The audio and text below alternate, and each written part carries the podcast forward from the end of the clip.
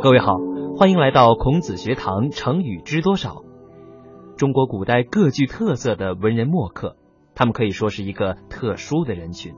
有的是贬黜流放的官吏，有的是多愁善感的诗人，还有一些忧愁失意的读书人。但是他们都是颇具才气的。今天呢，让我们通过他们流传千古的诗文，或者是广为人知的高尚品格，继续共同追忆这些迁客骚人。东床快婿。晋朝时，太傅西涧的女儿眉清目秀，聪明伶俐，妙龄待嫁。西太傅听说丞相王导的几个儿子长得都很英俊。便有意与王府结为儿女姻亲。我家玄儿已到待嫁之龄，听说王丞相家的几位公子都是青年才俊。这次有劳你拿着我的亲笔书信到王府去，帮我挑位好女婿吧。太傅客气了，才子佳人本是天造地设，我走一趟又有何辛苦？我这就去王丞相府上帮您选婿。西太傅的门客带着信件来到了王府，王丞相见过信后非常高兴。太傅有意与我共结秦晋之好，我正求之不得呢。我的几个儿子正在东厢房，您请随挑吧。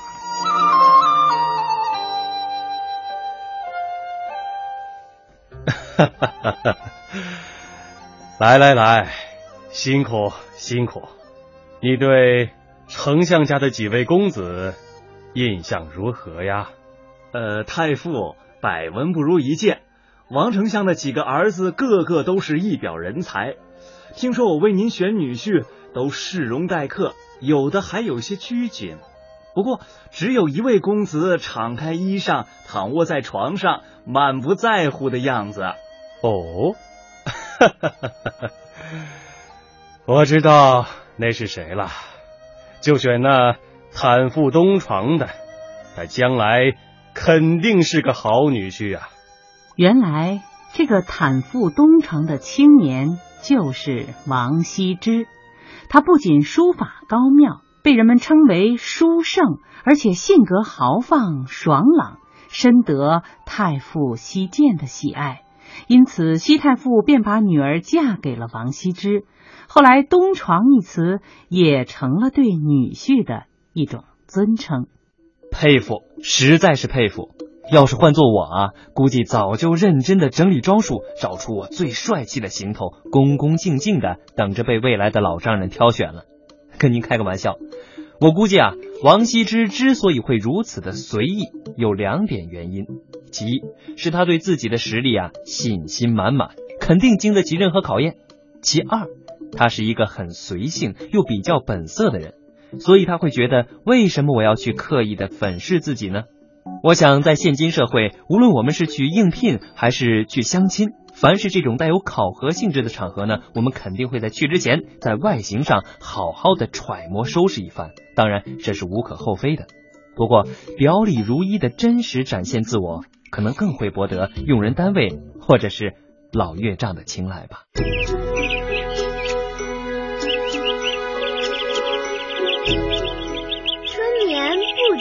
觉晓，处处闻啼鸟。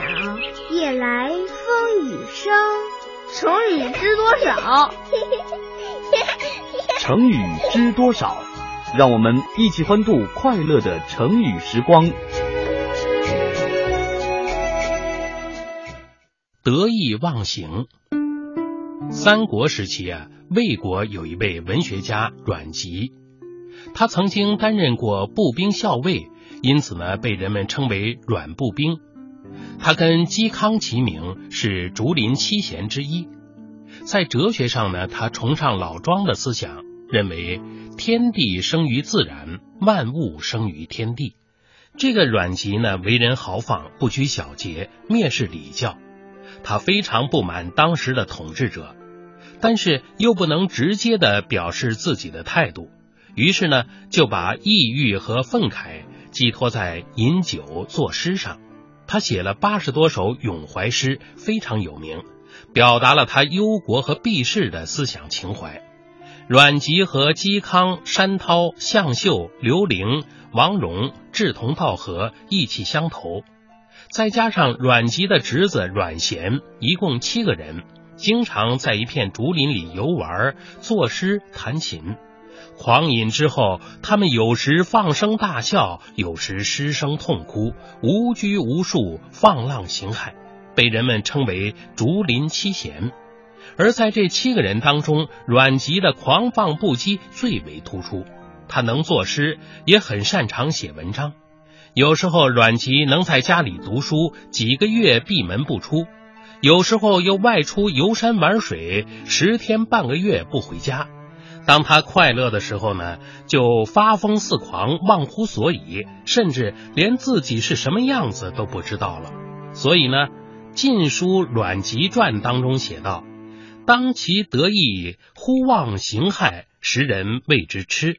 后来呢，人们就把“当其得意，忽忘形骸”简化为“得意忘形”这个成语。得意忘形呢，出自于《晋书·阮籍传》，形就是说形态。这个成语用来形容高兴的失去了理智或者失去了常态，那该有多高兴啊！同样是这个得意忘形的阮籍，他还有一个特点，就是会做青白眼。您可注意了，不是青光眼，是青白眼。意思是说啊，阮籍如果遇到了不喜欢的人，他不跟你搭话还不算，而且会把眼睛一翻，只露出白眼球来对着你。阮籍这一手啊，也不得了，给我们留下了一个成语，叫做青眼有加。阮籍啊，做青白眼还有原则的，那就是见了礼俗之事，以白眼对之。阮籍母亲死后，在守丧期间呢，嵇康的哥哥嵇喜去吊丧。虽说嵇喜和嵇康是兄弟，但是性格完全不一样。阮籍不待见他，就白眼看他，看得鸡喜啊满身不自在，赶忙就匆匆的回去了。春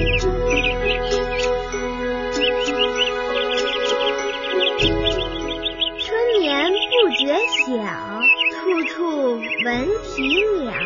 夜来风雨声，成语知多少？成语知多少？让我们一起欢度快乐的成语时光。曲高和寡。宋玉是战国后期楚国的一位著名文人。有一次，楚王听别人说了他的一些坏话，就把宋玉找来质问。先生的行为恐怕有些不检点的地方吧？为什么许多人都对你很不满意呢？哦，大王，请您先允许我说件事情吧。嗯，那先生说来听听。大王，有一个歌唱家在京城唱歌，一开始他唱的是楚国最流行的民间歌曲《下里巴人》。这个时候啊，有好几千人跟着他一起唱和。后来呢，他又唱起了比较高深的《扬阿谢路》，这时候跟他唱的也只有几百人了。嗯，继续说下去。当他再唱起高雅的歌曲《阳春白雪》时，跟他唱的人就只有几十个人了。最后呢，他唱起了五音六律特别和谐的最高级的歌曲，能跟着唱的人可就更少了呀。唉，先生还是直说吧，大王啊。文人之间也是这样，那些杰出的人志向远大，行为高尚，怎么能被一般的人理解呢？大王，我的情况正是这样啊。如果说曲调太过于高深的话，能跟着唱的人就会越来越少了。过去呢，曲高和寡指的是知音难得，现在用来比喻言论或者作品不通俗，能理解的人很少。故事当中的阳春白雪还有下里巴人都是古时候歌曲的名称，而后来呢，阳春白雪就用来代表高雅的文艺作品，而下里巴人呢，用来代表通俗浅近的文艺作品了。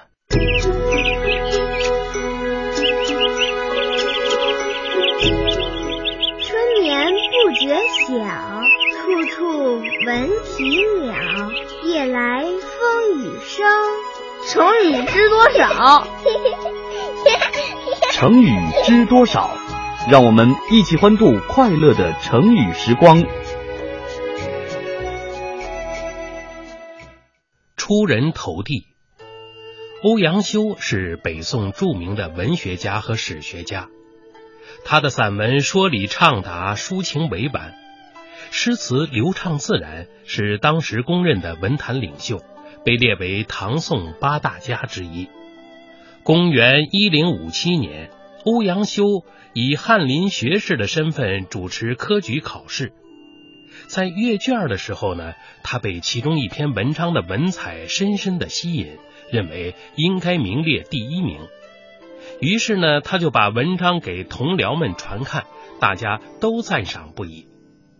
不过，欧阳修觉得这份考卷很像是他的朋友曾巩的，为了避嫌呢，最后把他定为第二名。放榜之后，按照礼节，凡是考中的学生呢，都要去拜谢主考官。令人没有想到的是，以第二名身份前来拜谢的不是曾巩，而是年轻的学子苏轼。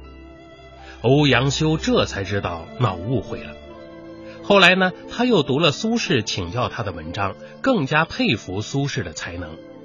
欧阳修在给当时颇负盛名的诗人梅尧臣的信中曾写道：“读世书不觉汗出，快哉快哉！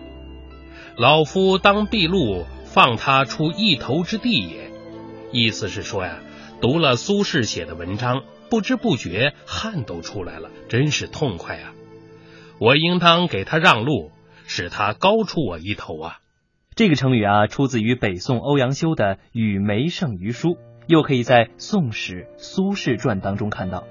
后来人们把欧阳修信中的话“老夫当毕露，放他出一头之地也”简化成为了“出人头地”，用来形容愿意让别人高出一头。现在呢，这个成语的词义有了新的变化，一般用来形容高人一等，超过一般人。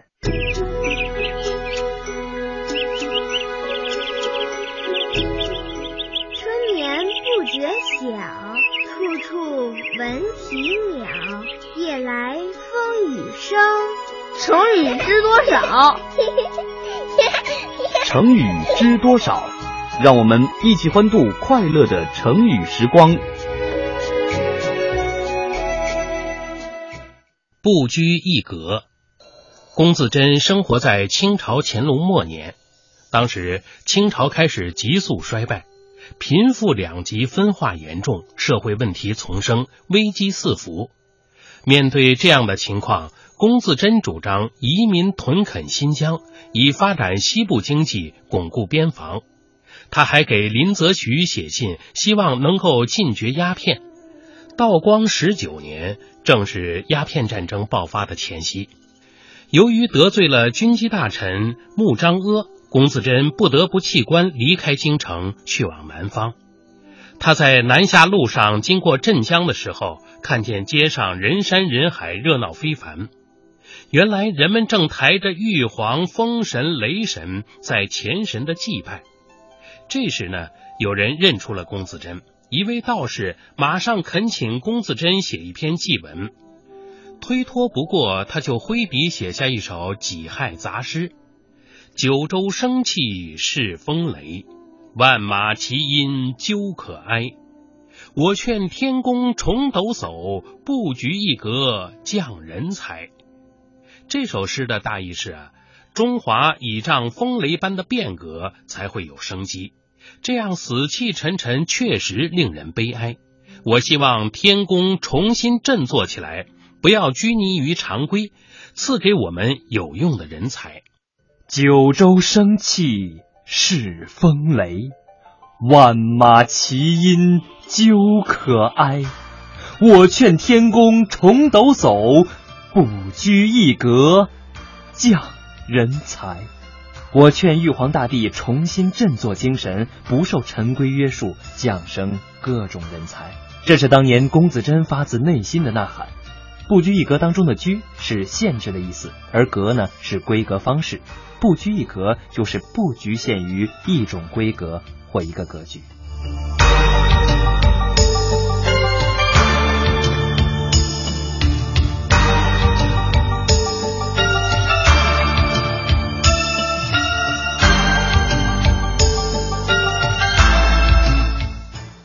两袖清风。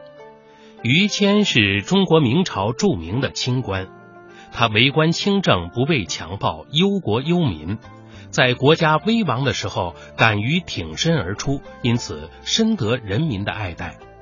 有一年，于谦从山西、河南被调到京城任职，当时纳贿送礼之风在京城盛行，于是有些人劝他呀，也带些礼物去，哪怕是一些土特产呢。但于谦坚决不肯，他举起两只手，笑着说：“我带有两袖清风。”他还做了一首入京诗：“手帕麻姑即献香，本资民用反为殃。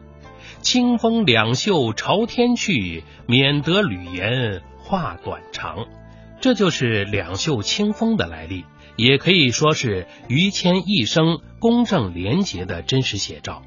公元一四四九年，蒙古的瓦剌部落入侵中原，在土木堡战役当中，明英宗被俘虏。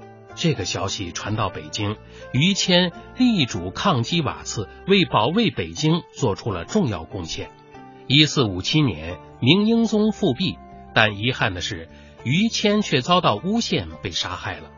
奉命前去抄家的官兵发现，于谦的家里空空荡荡。只有一间存放着皇帝所赐的蟒衣剑器的正屋上着锁，并且这些东西呢都未曾动过。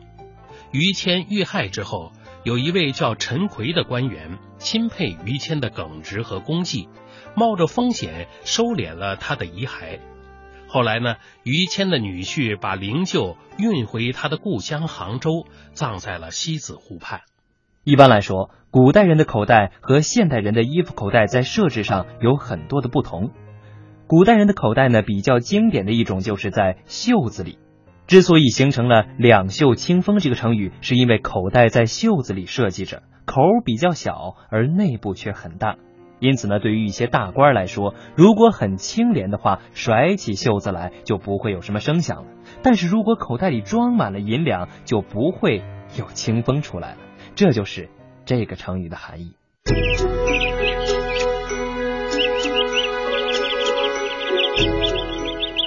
眠不觉晓，处处闻啼鸟。夜来风雨声。成语知多少？成语知多少？让我们一起欢度快乐的成语时光。廉洁奉公。北宋的政治家和文学家范仲淹出生在苏州吴县一个贫苦的农民家庭。童年时代清贫的生活让他养成了勤俭节约的习惯。后来入朝为官之后，他依然如此。范仲淹的儿子范纯仁深知父亲的习惯和家规。因此，在自己结婚前夕，范纯仁对操办婚礼犯起了难。唉，父亲啊，是最讨厌奢侈浪费了。我这婚礼要想大操大办，恐怕很难了。可怎么办呢？哎，要不这样，我只买两件稍微好一点的衣服，这样对父亲、对妻子两边都能说得过去。于是，范纯仁把准备购买的衣服列出了一个清单，壮着胆子交给父亲审定。谁知范仲淹看过单子，立即板起了面孔。这婚姻固然是人生大事，但与节俭有什么矛盾吗？这，呃，父亲，你怎么可以借口人生大事，奢侈浪费呢？父亲的一番话说的范纯仁满面羞愧，但他仍然心有不甘。范家节俭的家风，孩儿当然是从小就牢记在心。购买奢华贵重的用品，孩儿知错了。嗯，这就对了。可是父亲，有件事儿，孩儿已经苦恼了很长时间了。今天斗胆如实禀报父亲大人，新人想用罗喜做幔帐，孩儿知道。这不符合范家的家风，所以不敢答应。但是他的父母亲又出面提出，孩儿碍于他们的情面，就没敢再坚持下去。哎呀，你知错认错，我不再追究。但是范家几十年来以节俭自守，以奢侈为耻啊！用罗绮做幔帐，岂不是坏了家风？父亲，看在孩儿的情面上，情面事儿小，家风事大。你可以告诉他们，如果坚持用罗绮做幔帐，我范仲淹就敢把他拿到院子里烧掉。最终，在范仲淹的坚持下，儿子范纯仁的婚礼办得十分简朴。既没有购买贵重奢侈的物品，也没有举行隆重奢侈的婚礼仪式，不仅使得范家的家风得以维持，同僚们也从中受到了很大的教育。一提起范仲淹，不禁让我想起了他的名篇《岳阳楼记》，更叫人荡气回肠的是他那千古绝句：“先天下之忧而忧，后天下之乐。”而乐。其实呢，这千古名句正是范仲淹一生为人做官的一个真实写照呀。不管他是当小官还是掌大权，范仲淹为官呢，都是心怀社稷、廉洁奉公，以天下为己任。所以世人称他为五胆忠臣。都是哪五胆呢？第一胆，敢于指责朝政；第二胆呢，是敢于斗权贵；第三胆是敢于举腐败。四胆是敢于用清官，而五胆呢是勇于不留财。比如说，在宋仁宗时呢，大兴土木，朝廷从陕西征购了很多木材，运往京城来建造豪华的宫殿。范仲淹看到了浩大的土木建设给民众带来的苦难以后呢，不顾他人劝阻，上书了朝廷，直陈弊端和危害。这也引起了仁宗皇帝的高度重视和警醒，立刻停止了宫殿建设，并且要求臣民以重烟为忠。后来，范仲淹还针对朝政存在的问题书写了《旧弊时事》，令朝政是为之一振啊。说到范仲淹敢于斗权贵，有这样一件事情：当时呢，朝中权臣吕夷简利用手中的权力拉帮结派、徇私舞弊，视范仲淹为眼中钉、肉中刺。他曾经多次暗中派人威胁范仲淹误言朝政、妄议国事，但是范仲淹毫不惧怕，多次表示宁可舍去官位性命，也绝不姑息养奸。为了制住范仲淹，吕夷简调任他管理关系盘根错节、错综复杂的开封府，想借呢皇亲国戚和官僚大臣们的手，甚至那些贪官污吏的手，杀一杀范仲淹的锐气。但是让吕夷简没有想到的是，范仲淹到任以后呢，从清理弊端入手，敢于查处污吏，克服了各种阻力，很快这个棘手的开封府就肃然称制了。我想，范仲淹无论是敢于指责朝政，敢于斗权贵，敢于举腐败，或是敢于用清官，或者勇于不留才，都充分的证明了他那句“先天下之忧而忧，后天下之乐而乐”的名句。